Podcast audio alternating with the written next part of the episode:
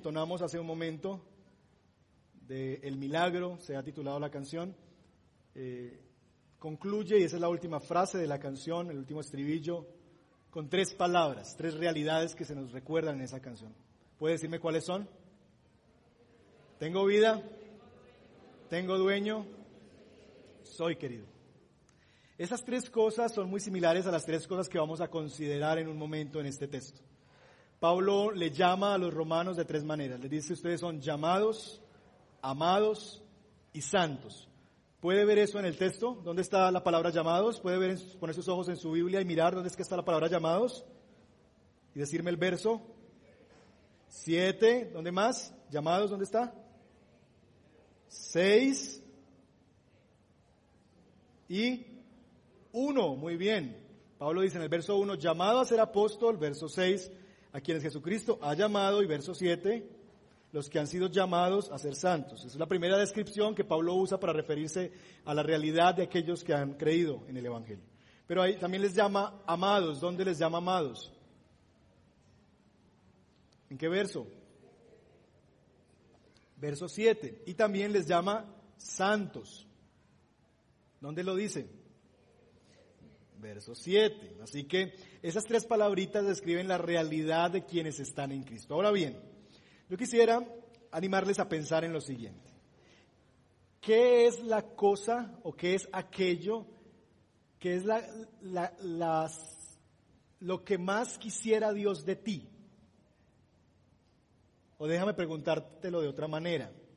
¿Es la obediencia aquello que Dios más desea de ti? ¿Es la obediencia la cosa que Dios más desea de ti? No vamos a hacer sondeos, pero para aquellos que ya me conocen podrán pensar en la, opción más obvia, ¿cierto? Menos obvia, perdón. Y es así. Yo quisiera demostrarles hoy desde la escritura que la cosa que más quiere Dios de mí no es obediencia. Y antes de que me tire tomates y me señale de hereje, déjeme animarle a permanecer conmigo los próximos 40 minutos y ver por qué es así. Primero quisiera señalar dos cosas que el texto va a decir acerca de lo que Dios quiere. En el versículo 5, mire conmigo, dice que hablando de Jesús por medio de Él y en honor a su nombre, recibimos el don apostólico para persuadir a todas las naciones que obedezcan a la fe. Pablo está diciendo que el medio para la proclamación del Evangelio es Cristo, pero también es la meta. ¿Es para qué que proclama el Evangelio? Para honor de su nombre, en honor de su nombre. Esa es la meta. En capítulo 11 de Romanos, verso 36, Pablo nos va a decir que todas las cosas fueron creadas por Él y para Él. A Él sea la gloria por los siglos de los siglos. La meta del Evangelio es la gloria de Dios. Dios nos ha creado para la alabanza de su gloria. En Isaías y en Jeremías, los profetas, hay muchos textos que nos recuerdan eso. Tú fuiste creado, creada para su gloria. Dios hace todas las cosas para su gloria, para hacer evidente que Él está en el centro. Ahora bien, en medio de esa realidad, Dios, si la meta de Dios es la gloria de Dios, la meta nuestra como hijos de Dios debería ser también la gloria de Dios. Ahora bien, algunos dirán, pero es que el texto dice que él recibió el don para persuadir a todas las naciones para que obedezcan a la fe o que obedezcan a la fe. ahí está el propósito. Ok, está bien. Pero yo quisiera animarte a pensar que esta no solamente es una obediencia, sino que es obediencia a la fe. Y ahorita vamos a estudiar un poquito más a fondo esto. Persuadir a las naciones a la obediencia a la fe, dice NBI. Yo quisiera que desmenuzáramos por un momento antes de entrar en, realmente en materia esta expresión, porque esta expresión podría comunicar un grave error y es llegar a pensar que el Evangelio es igual a la obediencia a Dios, que la meta del Evangelio es la obediencia a Dios, o que el Evangelio es la obediencia a Dios. Nosotros hemos dicho, y si usted ha visto el, curso de la vida centrada en el Evangelio, que, que el Evangelio es acerca de una persona, verso 3 lo ha dicho, ¿Recuerdan en Romanos 1, verso 3? Este evangelio habla de quién? de su Hijo. Así que el Evangelio es la noticia sobre una persona. El Evangelio no es la noticia de algo que yo tenga que hacer, sino es el anuncio acerca de una persona. Así que cuando Pablo está diciendo persuadir a las naciones a la obediencia de fe, necesitamos preguntarnos qué es esa obediencia. Pablo está diciendo en primer lugar que la obediencia es una respuesta al Evangelio, pero no es el Evangelio. El Evangelio es una persona. Así que cuando Pablo dice que ha recibido el don de persuadir a las naciones a la obediencia de fe, lo que está diciendo es que la predicación de Jesús, o sobre Jesús, su vida, su obra perfecta en favor de los pecadores, esa obra de Jesús debe llevar una respuesta que se traduce en una obediencia de fe. Ahora bien, el texto no solamente dice que la respuesta es obediencia, sino que es una obediencia a la fe. ¿Qué clase de obediencia es la que Dios quiere?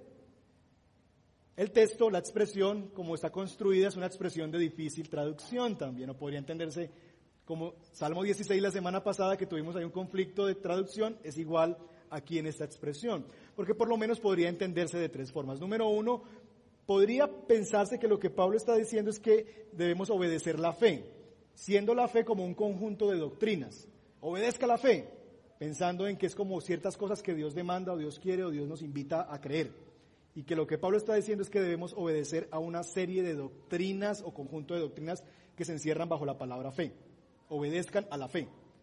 Eso no es así básicamente por dos razones. Número uno, porque cuando Pablo eh, escribe la palabra o usa la palabra fe, nunca se refiere a un conjunto de doctrinas, sino a otras realidades. En el resto de la carta de Romanos nunca hay ese uso de la palabra fe para referirse a un grupo de doctrinas.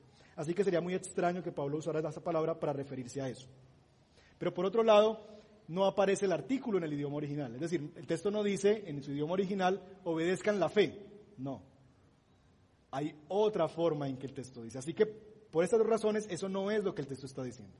Lo otro que podríamos llegar a pensar es que aquí hay una equivalencia, que lo que Pablo está diciendo es que la obediencia es lo mismo que la fe, ¿cierto? Que la obediencia o obedezcan o vivan de tal manera sus vidas porque es la manera en que ustedes manifiestan la fe, como que la obediencia y la fe fueran la misma cosa. Ahora bien, aunque la obediencia y la fe sí son hermanitas gemelas, no son la misma cosa. Sí son cosas que van juntas y que caminan juntas, no es lo mismo la obediencia que la fe. Realmente lo como deberíamos entender este texto es más bien que Pablo está diciendo que hay una obediencia que procede de la fe. Que él está persuadiendo a las naciones para que haya una, obediencia que procede de la fe. ¿Recuerdan Hebreos 11? ¿Por, ¿Por qué fue que obedeció Abraham? Por fe.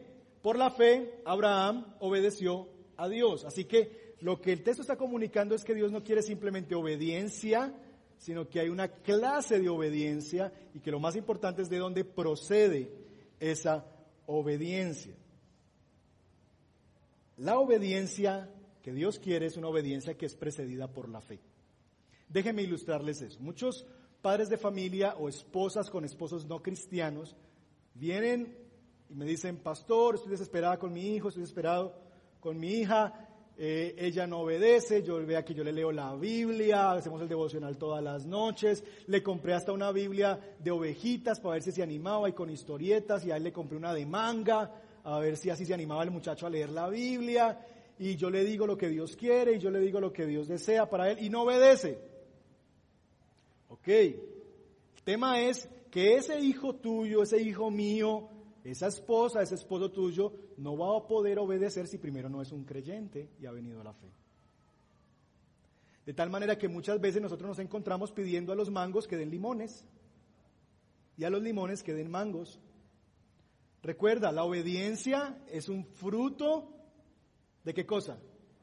De la fe, la obediencia procede de la fe. Antes de que una persona pueda llegar a obedecer a Dios, debe primero creer en el Evangelio, arrepentirse y creer.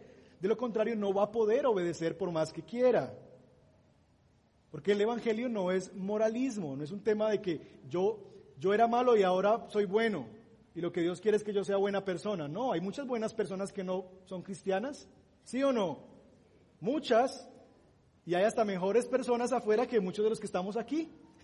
¿Sí o no? Entonces el Evangelio no consiste en hacernos buenas personas, aunque el Evangelio sí nos quiere transformar, es otra cosa, ¿cierto? Pero el punto es que ese no es la obediencia, simplemente el resultado que Dios quiere, sino una obediencia que proceda de una fe en el Evangelio. Así que alguien podría argumentar, pero pastor, en el versículo 6 Pablo está diciendo que él predica esto a todas las naciones, que él quiere persuadir a todas las naciones. Así que esto no es un llamado solamente para quienes tienen fe, sino que es un llamado para todas las naciones. Y si tú objetas eso hoy, yo quisiera decirte, ok, está bien, sí, el Evangelio debe anunciarse y uno debe predicar el Evangelio como si todo el mundo se fuera a convertir. Pero miren también lo que dice al final del verso 6. Cuando Pablo está diciendo que él está hablándole a todas las naciones, en el verso 6 dice, entre ellas, ¿entre quiénes? ¿Quiénes es ellas? Las naciones, ¿cierto? Entre ellas están incluidos también ustedes. ¿Quiénes son ustedes? Verso 6 al final, a quienes Jesucristo ha llamado. Así que aunque la predicación se da a todas las naciones, Pablo está pensando que entre esas naciones hay un grupo específico, que se llama los llamados por Jesucristo. Si todavía está muy enredado, déjeme desenredárselo con la siguiente pregunta. ¿Cómo se llama la carta que estamos estudiando? ¿Por qué se llama así? Muy bien porque se le escribió a los romanos. Ahora bien, ¿se le escribió a todos los romanos?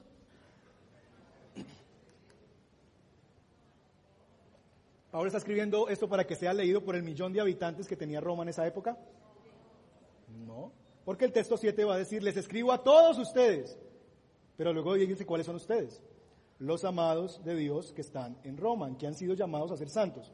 Entonces, aunque hay un llamado general a todos los romanos, hay un llamado específico esto se escribe para los amados, los llamados a ser santos. Así que es, esa obediencia solamente podrá manifestarse en aquellos que han sido llamados por Jesucristo, aquellos que han sido salvados por Jesucristo. Así que eso es muy importante. De la misma manera, la obediencia solo es posible para aquellos que han creído y como han creído se han sometido al Señor. Así que no sigas peleando con tu esposo no cristiano y tratándolo y pidiéndole cosas de un cristiano. Ah, pero es que usted no ora. Y, el hombrecito ni siquiera ha venido a Cristo. ¿Cómo, ¿Cómo, va a orar? Pero es que usted no lee la Biblia. Ok, pero no va a poder leer la Biblia si no es un cristiano. Entonces deja de pedirle cosas que no va a poder dar por sí mismo, porque no va a poder obedecer si no ha venido a la fe. Y más bien, como aconseja la Escritura en Corintios 7, con tu testimonio, háblale de tu fe para que tal vez a través de tu testimonio le ganes para Cristo. Lo mismo con los hijos. Nuestros hijos, y eso lo vamos a ver ahorita, nuestros hijos no nacen santos, aunque parezcan muy lindos, y nos vienen así con carita de... Y uno los ve... Ah". Ellos vienen con una realidad de pecado, y ellos, mi hijo, por ser mi hijo, no es alguien que ya está en Cristo. Yo quiero que Martín conozca a Cristo y sea salvo. Yo quiero que Juan Diego conozca a Cristo y sea salvo. Eso no es por pedigrí. Tiene pedigrí de pastor, entonces el hombrecito ya viene organizado. No. Él tiene que encontrarse con la verdad del Evangelio y tener una fe propia y venir a la fe. Entonces yo no le puedo pedir a Martín que Martín haga cosas que no proceden de la fe, porque le estoy volviendo, en el mejor de los casos, un fariseo, que hace cosas para ser visto por los hombres, pero que no proceden de la fe. Así que me era necesario aclarar esto, y este todavía no es el sermón, para venir a lo siguiente. Y es tres cosas o tres realidades que el Evangelio viene a cambiar, que tienen que ver con la canción que cantábamos ahorita. Número uno, el Evangelio viene a cambiar nuestra pertenencia. Número dos, el Evangelio viene a cambiar nuestra identidad. Y número tres, el Evangelio viene a cambiar nuestro propósito. ¿Puedes recordarlas? ¿Qué viene a cambiar? pertenencia, identidad y propósito. Ahora bien, aquí el orden de los factores se altera el producto. Déjeme por lo menos ponerles dos ejemplos de que esto no funciona en el mundo así. Piense por un momento en la religión tradicional, la religión tradicional, la Iglesia Católica. En la religión se nos dice que para poder pertenecer, tú tienes que hacer qué cosa? Ok, ¿cómo llegas a ser un católico? ¿Qué es lo que, ¿Cómo te puedes llegar a ser un católico? Doctrina católica, a ver. Bautismo, muy bien, Alina. Tú llegas a ser un católico cuando te bautizas. Por eso le dicen a la mamá, ay, mija, bautice ese muchacho para que el diablo no se lo lleve. ¿Se han escuchado eso? Porque está eso, el niño nace en una realidad de pecado y lo que lo saca, lo que lo cambia de esa realidad y lo convierte en un católico es hacer algo, el bautismo. Entonces, en la religión tradicional, para tú poder pertenecer y ser alguien, tú tienes primero que hacer algo, bautizarte. Déjeme darle otro ejemplo. En nuestro trabajo, tú estás en una empresa y el jefe te dice, ¿quieres pertenecer al círculo de los mejores vendedores o de la crema innata de esta empresa? Tú dices, sí, ok, entonces demuéstrame que tú tienes el carácter para eso. Y lo que le está diciendo a eso es, muéstrame que tú eres el hombre. Para poder pertenecer, tú necesitas ser alguien. Pero lo que se está diciendo en ese ser es, tú necesitas entonces salir y vender tanto al mes. Porque cuando tú vendas tanto al mes, entonces tú podrás demostrar que eres el hombre para este trabajo y entonces podrás llegar a pertenecer a este círculo. ¿Sí o no funciona así? Ok. En el Evangelio no es así. En el Evangelio tú no tienes que hacer algo para pertenecer. En el Evangelio tú puedes llegar a hacer algo porque perteneces. En Cristo tú no vas a hacer algo para llegar a ser. En Cristo tú puedes hacer algo porque eres algo. Así que el orden se importa.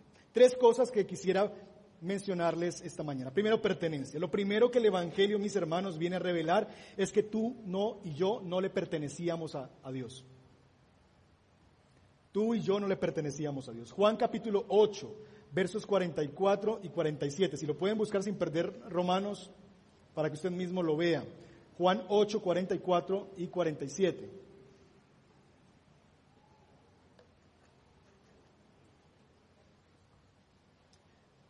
Dice así el Señor Jesús a su auditorio. Ustedes son de su padre, ¿cómo se llama el padre?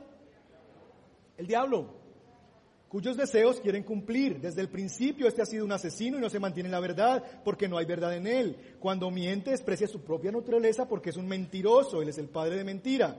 El que es de Dios, ¿qué hace? Escucha lo que Dios dice, pero ustedes no escuchan porque ¿qué? No son de Dios. Lo que Jesús le está diciendo aquí a un grupo de personas es que la realidad de que hay personas que no son de Dios. Juan 8, 44 y 47. La mayor parte de nuestro cristianismo latinoamericano y la iglesia en esta parte del mundo tiene un concepto muy bueno acerca del hombre. Muchos llegamos a pensar que el hombre es bueno, que todos somos hijos de Dios. Y es algo que decimos con muy buena intención. Todos somos hijos de Dios, pero no es verdad. Porque aquí dice que hay dos papás. Ah, está papá Dios y está papá diablo. Y el tema es que nosotros sin Cristo, todos aquí presentes, si no fuera por Cristo, seríamos hijos del diablo. Léalo en su Biblia. Pero el tema es que nosotros llegamos a pensar muchas cosas buenas, bien intencionadas, pero mal orientadas desde la escritura a pensar que todo el mundo está bueno. Y lo que la Biblia nos está diciendo es que los seres humanos sin Cristo somos o son hijos del diablo, que quienes no escuchan es porque no son de Dios. Entonces, pero es que me da rabia porque no viene a Cristo. Vea cómo está. Ok, si no escucha, es evidente, no está en Cristo. Y lo que se requiere es un milagro de alguien que venga y le abra los ojos, le dé un nuevo corazón y lo haga nacer de nuevo. Por eso se llama nacer de nuevo. Porque Estamos muertos en nuestros delitos y pecados. Y los muertos no pueden hacer nada. Necesitan que alguien venga desde afuera y le dé nueva vida. Pero la realidad de nosotros es que nosotros sin Cristo pertenecíamos al reino de las tinieblas.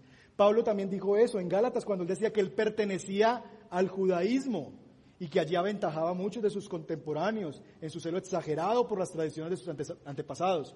Pero Pablo dice también, sin embargo, Dios me había apartado desde el vientre de mi madre y me llamó por su gracia Pablo está reconociendo, yo antes pertenecía a esto, pero un día, desde la eternidad, Dios había decidido apartarme para Él y un día, en el tiempo ordinario, Dios me llamó para que pasara de aquí a aquí.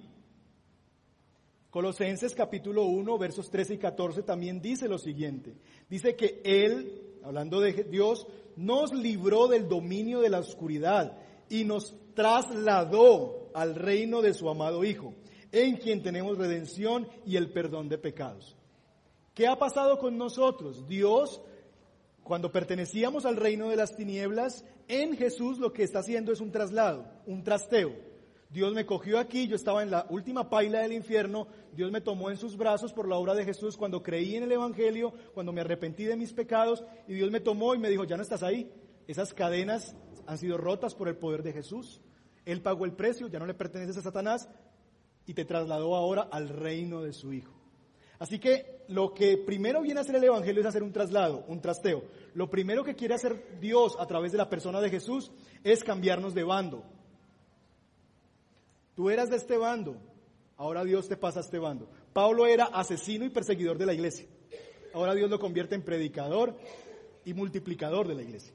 Eso es lo que hace el Evangelio, nos traslada, nos cambia de pertenencia, ya pertenecemos a otro lugar. ¿Por qué? ¿Cómo se hace esto posible? Solamente porque Jesús pagó nuestra libertad, eso se llama redención.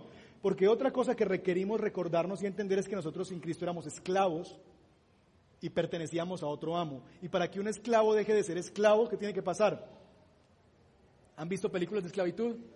Tiene que pagar el precio de ese esclavo para sacarlo. Eso fue lo que hizo Cristo Jesús en la cruz. Pagó para que yo ya no le perteneciera más a Satanás, no fuera padre de, no fuera hijo del diablo, sino que ahora pues, había sido puesto en libertad. Ya no le perteneces al diablo. Si estás en Cristo eres suyo. Amén. Eres parte de su pueblo. Eres participante de su herencia. Eres hijo de Dios. ¿Sabes también qué dice Dios? Tú eres ahora un miembro de la familia de Dios. Tú eres un conciudadano de los santos. Tú eres coheredero con Cristo.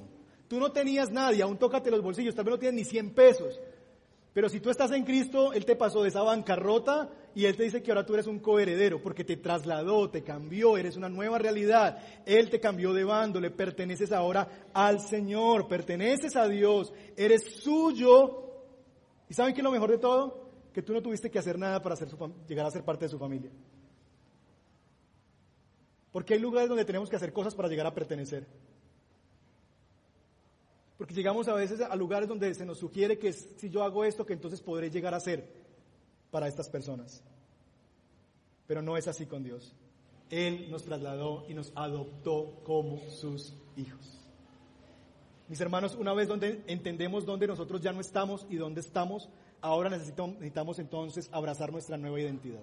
Lo primero que debemos entender es que ya no estamos en el reino de las tinieblas, ya no le pertenecemos al diablo, sino que hemos sido trasladados y le pertenecemos a Dios. Una vez yo entiendo eso, lo que necesito en segundo lugar entender y aferrarme en mi alma es quién soy. Y lo que el texto dice en Romanos capítulo 1 es que yo soy amado de Dios. Les escribo a todos ustedes los amados de Dios que están en Sabaneta, que están en Roma, dice Pablo. Les hablo a ustedes los amados de Dios que están en Sabanet. Pablo no solamente llama a los romanos llamados, sino les dice amados por Cristo. Ahora bien, yo no sé si usted ha pensado en esto, pero cada rato viene ese pensamiento a mi mente. Cuando me doy cuenta lo frágil que soy, lo pecador que soy, las veces que le doy la espalda a Dios, y yo me pregunto, ¿y por qué todavía Dios me sigue? ¿Por qué todavía Dios, yo sigo siendo parte de la familia de Dios? ¿Por qué simplemente Dios no se olvida de mí y me dice, ay, siguiente, otro? Ya me cansé de vos, o sea, fuchi, siguiente. Sino que Dios sigue y sigue trabajando en mi corazón, sigue trabajando en mi alma. Yo me pregunto, ¿por qué Dios me hizo pertenecer? ¿Por qué Dios me adoptó a mí? Y lo que yo necesito entender en esta realidad es que la Biblia no solamente me llama que yo era hijo del diablo, sino que en Romanos capítulo 5, si quiere leerlo conmigo ahí, está cerquita Romanos 1, Romanos 5, verso 10, dice que porque si cuando éramos, ¿qué cosa? Enemigos de Dios. ¿Sabías que tú eras un enemigo de Dios? Eras enemigo y ahora eres amado.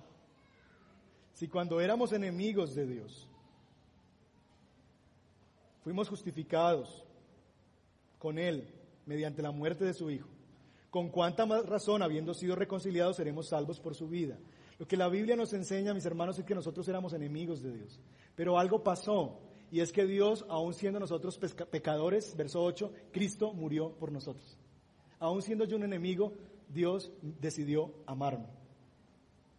Y esa es mi identidad ahora. Yo soy amado de Dios. John Owen, uno de los tal vez el que llaman los, el príncipe de los puritanos. Era un hombre que eh, escribió un libro que muy bueno, si usted lucha con el pecado muy frecuentemente y quiere saber cómo hallar victoria en el pecado, lea un libro que se llama La mortificación del pecado, de John Owen, libro antiguo y súper recomendado. Pero él luchaba mucho con ese tema de ¿por qué Dios me ama? ¿Por qué Dios me ama? Y él escribió lo siguiente, dijo, la mayor falta de ternura que yo le puedo mostrar a Dios o el mayor dolor que yo le puedo causar al corazón del Padre no es la blasfemia, no es eh, pecados, llámese como se llamen, que yo haga pecados escandalosos. La mayor falta de ternura o la mayor herida que yo le puedo causar al corazón de Dios es decir o creer que Dios no me ama. ¿Has llegado a pensar tú eso? ¿Que Dios no te ama? Cuando consideras tu aflicción, tu dolor, entonces parece que Dios no me ama a mí. Dios se olvidó de mí. Si Dios me amara, no tendría que sufrir esto. Si Dios me amara, entonces esto o aquello. ¿Y saben por qué es la mayor, el mayor dolor al corazón de Dios? Porque Dios entonces dice estas palabras que están escritas. Si yo no escatimé ni a mi propio Hijo, sino que lo aplasté con mi justa ira en la cruz. ¿Cómo me vas a decir que no te amo? Yo sé que nos cuesta a veces pensar en la cruz y en la dimensión de la cruz. Déjenme tratar de ilustrarles esto con, con lo siguiente. Ustedes ven ahí, ahí está Juanita. Tengo un niño, Juan Diego, está más o menos así. Supongamos que yo, alguien secuestró a Juan Diego. Dios no lo quiere. Alguien secuestró a Juan Diego y se lo llevó a una montaña muy alejada. Yo me doy cuenta y voy tras él. Esa persona, Juan Diego está con él porque fue contra su voluntad y esa persona le está haciendo daño a Juan Diego. Pero en un momento en esas correrías, un loco, yo veo que están cayéndose en un abismo, un acantilado gigantesco. Y yo alcanzo a correr y finalmente, ¡trac! Lo alcanzo a coger a los dos. Y están al borde del abismo. Solamente lo sostiene mi mano. Y yo tengo aquí a Juan Diego y tengo aquí al que se llevó a Juan Diego, el culpable de por qué Juan Diego está así. Y yo paso ahí horas, dos horas, y ya mis brazos no me dan más. Y yo sé que la única manera que yo puedo hacer es que necesito mis dos brazos para levantar alguno. Y que entonces, cuando yo miro los ojos a los dos, yo suelto a Juan Diego, agarro a este y lo traigo. Eso fue lo que Dios hizo en la cruz. Padre, ¿por qué me has abandonado? Lo que Jesús experimentó en la cruz del Calvario es el abandono de Dios. Padre, tú me abandonaste a mí para agarrarlos a ellos. Así que cuando dudes del amor de Dios y le dices a Dios, es que tú no me amas, lo que hay en la mente y en el corazón de Dios es, no escatimé ni a mi hijo. No te das cuenta, mira la cruz, mira la cruz. No me importó dejar a mi hijo allí, abandonarlo. No me importó derramar toda la ira del mundo sobre él y que sufriera no solamente físicamente, sino la tortura del alma de los pecados que fueron castigados en esa cruz. Por amor a ti, Juan 3:16. Por amor a ti, para mostrarte cuánto te amo. Y tú me dices que no te amo, que no te amo. Cada vez que tú llegues a dudar del amor de Dios, mira la cruz por eso me encanta y siempre vamos a tener una cruz aquí detrás. Porque esa cruz nos recuerda por lo menos dos cosas. Número uno, que el pecado es horroroso y que el pecado es serio. Que el pecado no es un jueguito. Que el pecado requirió que Dios viniera a morir en una cruz, a enviar a su hijo a morir. Es decir, que es que el pecado yo no lo puedo resolver con, ay, dos oracioncitas y ta, ta. Yo me organizo y... No, no, el pecado es serio. Porque si yo pudiera resolver mi problema de pecado, Dios no tuviera que mandar a Jesús. No hubiera tenido que mandarlo hace dos mil años a morir en, en un madero. El pecado es tan serio que requirió que Dios mandara a su Hijo, que vivió una vida perfecta entre nosotros y se entregó como sacrificio. Así que el pecado es serio. Pero la otra cosa que me recuerda la cruz, cuando miro la cruz, es que aunque es tan serio y que aunque allí Dios trajo toda la ira de Dios sobre Jesús, que allí recayó todo el peso de la ira de Dios sobre Jesús, que también esa cruz me comunica, mira cuánto te amo, mira cuánto te amo, mira cuánto te amo, porque no te puse allí a ti, puse a mi hijo y él pagó por ti, eres libre, eres nuevo, eres amado, él sufrió para que tú no tengas que sufrir, jamás el abandono. Así que no digas más que estás solo, no digas más que nadie te ama, no digas más que no mendigues más amor por el mundo y por ahí. Yo te amo, mira la cruz. Ahora bien, el problema de nosotros es que nosotros buscamos razones dentro de nosotros para el amor de Dios. Porque así funciona el amor entre nosotros. La, chica le dice al chico, ay, dime por qué me amas. La novia le dice al novio, ay, o el esposo a la esposa, ay, dime por qué me amas. Y el muchacho le dice, no, eres la mujer más bella que he conocido. Eh, cocinas espectacular. Eh, eres una mujer muy trabajadora, muy echada para adelante etcétera, etcétera, etcétera. Tus ojos, tu mirada, ¿cómo no he de amarte? Y entonces la persona como que... Y nosotros a veces pensamos que cuando le, hacemos esa pregunta a Dios, Dios, ¿y por qué me amas? Y llegamos a pensar que Dios diría lo mismo. Dios no va a responder absolutamente nada de eso. De hecho, si tú te conoces y eres pecador como yo, lo único que encontraría al escarbar dentro de mí, si Dios viera dentro de mí, es razones por las cuales no debería amarme. Y Él no va a encontrar razones porque no son verdad. No hay nada en mí que me haga realmente merecedor de su amor. Sin embargo, sin embargo, lo que Dios quiere cuando dude de su amor es que en vez de buscar dentro de mí, yo mire la cruz, mire fuera de mí y darme cuenta que no merezco su amor, que no merezco su amor, que no soy digno, pero que a la vez la misma cruz me recuerda que Dios envió a su Hijo a morir por mí, que lo envió a morir por mí simplemente porque me ama, porque me ama, porque me ama. Así que mi querido hermano, nunca serás digno o digna, sin embargo, el Padre te ama. Y si sigues preguntándote, pero ¿por qué me ama? ¿Ok? ¿Por qué fue que Él dio a su Hijo perfecto, a su único Hijo, por alguien como yo? Si sigues insistiendo, solamente hay una respuesta adecuada a esa pregunta y es, Él te amó porque te amó. Por el afecto de su voluntad. Porque no sé por qué razón a Él le dio el deseo de amarme porque según el designio de su voluntad, Él quiso amarme. Por lo que soy yo, porque hay algo dentro de mí que me hace amado, amable para Dios o amante para Dios, no. De hecho, muchos de nosotros hemos, nos hemos tirado gente en nuestro camino porque realmente no somos personas fáciles de amar. Y tú puedes estar aquí diciendo, yo soy una persona muy difícil de amar. Y tal vez me he llevado personas por delante por eso. Yo te diría, aún así Dios te ama siendo tú difícil de amar, porque no es en razón a lo que tú eres que Dios te ama, es en razón a que Él quiso amarte. Así que si tienes dudas de su amor, no mires más dentro de ti. Mira la cruz gritándote, mira cuánto te amo, mira cuánto te amo. Allí di a mi hijo por ti. Soy amado por Dios. Cuando vivo entonces en la certeza de mi identidad, que yo soy amado, entonces ahí sí puedo yo actuar adecuadamente delante de Dios puedo vivir en obediencia de fe. Y ese es nuestro tercer punto. El Evangelio viene a cambiar nuestro propósito, a llevarnos a una obediencia de fe.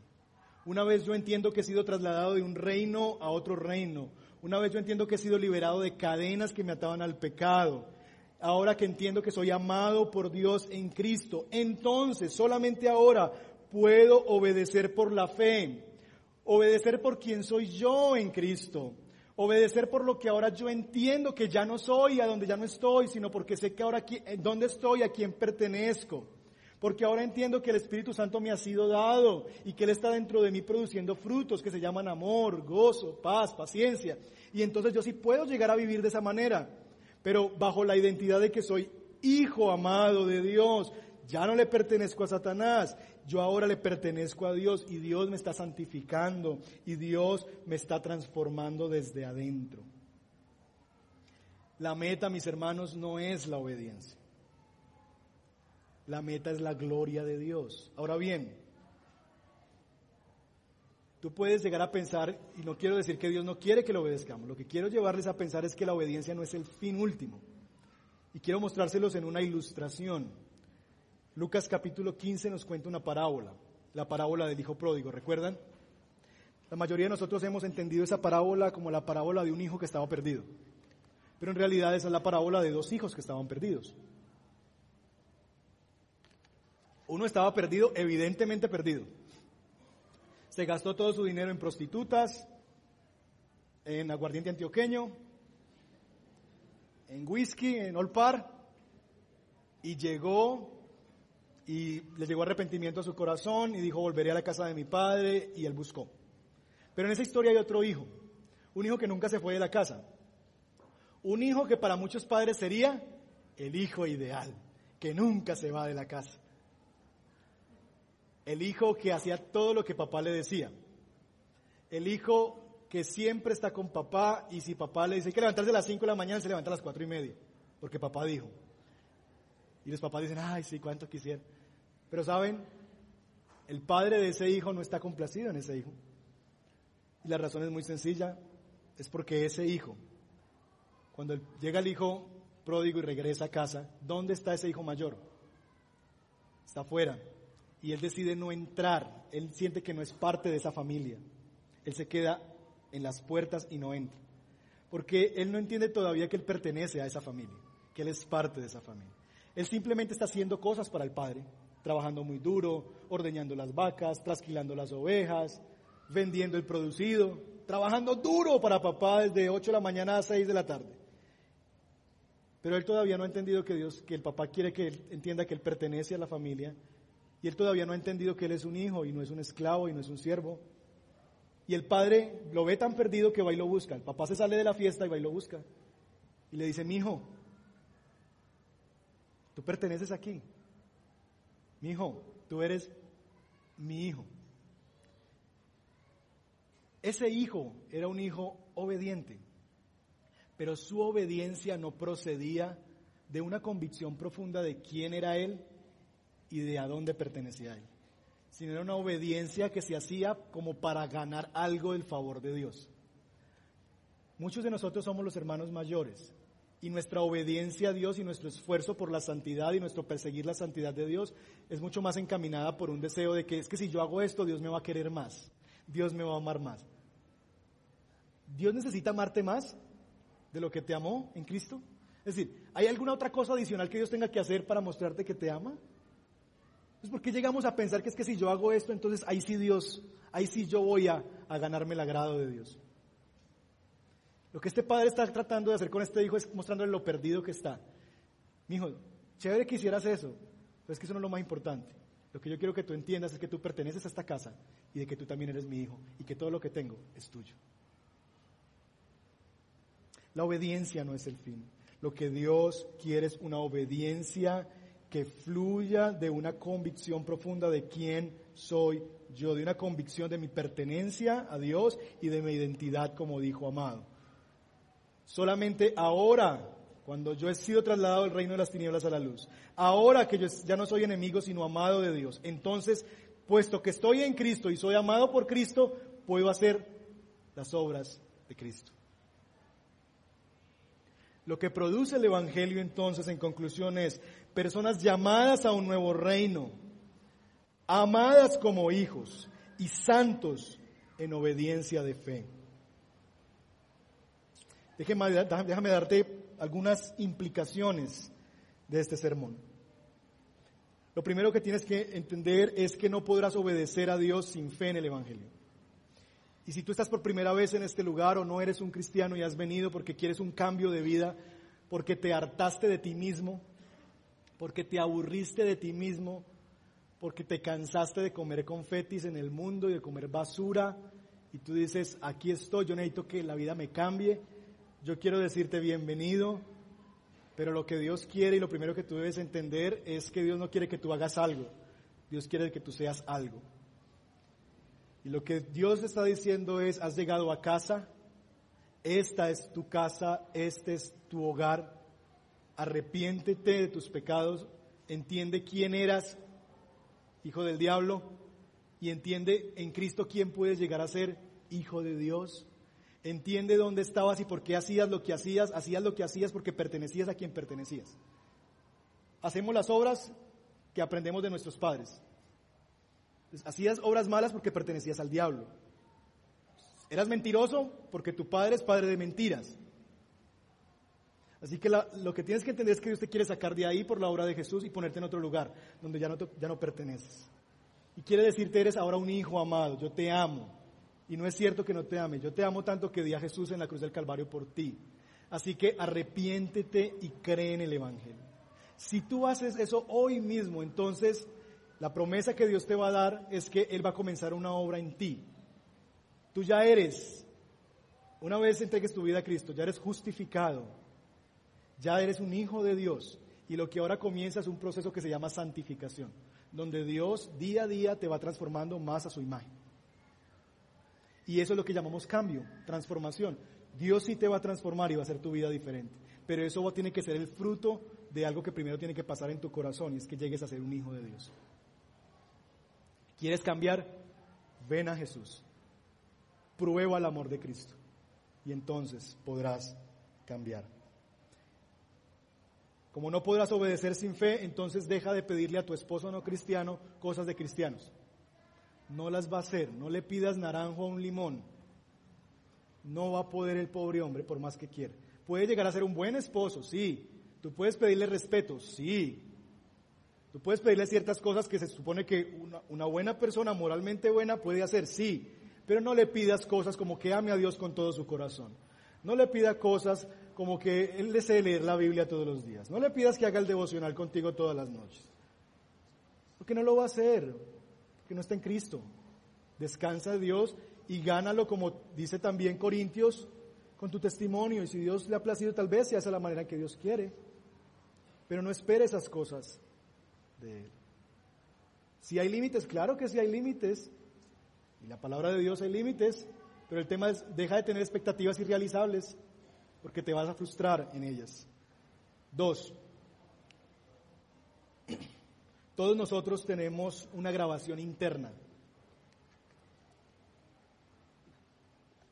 Puedo demorarme aquí un poquito, está lloviendo y creo que no les dan ganas de irse. Todos tenemos una grabación interna. Y esa grabación interna nos dice muchas cosas. Un cassette, sé que ya no se usan los cassettes, muchachos, un cassette es una cosita que era como de cinta y era donde se escuchaba la música. Eso es un cassette. Un cassette que ponemos y le damos play. Y ese cassette nos dice cosas como, eres una porquería. Nadie te va a amar, a ti no te aguantas nadie. Eres indeseable. Nadie te va a amar. Nunca podrás cambiar. Tú le perteneces al diablo y nunca y eres esclavo de ese pecado y nunca vas a poder dejar y nunca vas a salir de ese vicio, nunca vas a salir de eso. Y en momentos en la vida le damos play a esa grabación y la escuchamos una y otra vez. ¿Qué es lo que va a pasar cuando escuchamos esa grabación? Depresión, temor a los hombres, desesperanza. Esa grabación interna es la que muchos de nosotros tenemos en el corazón y nos la ponemos a diario a veces. Pero hay otra grabación, y es la grabación que dice Jeremías que Dios va a escribir ya no en tablas, sino en el corazón. Qué precioso es. Que Dios va a escribir en el corazón. Y hay una grabación que es la grabación de la palabra de Dios. Y es aquello que Dios dice que tú eres. Así que tú tienes dos opciones en tu vida. O vas a permitir que tu alma te hable y te diga y te defina quién eres. O le vas a hablar a tu alma la palabra de Dios y le vas a decir a tu alma, oh alma mía, ¿Por qué te turbas dentro de mí? Confía en Dios. Aún he de alabarle. Salvación día, mi Señor, mi Dios, mi libertador. No dejes que tu alma te hable y te diga quién eres tú. Háblale a tu alma y dile, yo ya no soy ese. Yo tengo otra grabación y es la palabra de Dios. Y esto es lo que Dios dice que yo soy. Así que no es verdad que Dios no te ama no es verdad que Dios te ama, porque esta grabación te dice que eres amado de Dios. Así que no es verdad que Dios no te ama. Pastor, pero la prueba, la dificultad, la situación que estoy viviendo, todo lo contrario. Así que si tú estás en aflicción en este momento y esa aflicción te lleva a dudar del amor de Dios, yo quisiera decirte esta mañana, eso no es una prueba de que Dios no te ama, es todo lo contrario, es una prueba de que Dios te ama. Porque el padre que ama a su hijo, ¿qué hace? Lo disciplina. Así que si estás en aflicción y Dios te está enseñando algo es porque te ama. Te ama tanto que no te quiere dejar como estás y te quiere hacer más como Él. ¿Que te ama así? Sí. Siendo aún pecadores, Él derramó la cruz en el Calvario. Cristo no murió por la mejor versión de mí, Él murió por la peor versión de mí. Sin embargo, la aflicción, la prueba lo que hace es formar el carácter de Cristo en mí. Dios me está transformando. Así que en vez de ver eso como una prueba de que Dios no te ama, velo como una prueba que te ama. ¿Saben por qué? Porque el oro, ¿cómo es purificado? Por el fuego. ¿Y para qué lo purifica? Para que sea más qué? Precioso, más puro. Así que el objetivo es muy bueno. El alfarero, el alfarero tiene el barro en sus manos y para qué lo, lo aprieta, lo aprieta, lo aprieta. Y le quita cosas porque quiere hacer una vasija hermosa.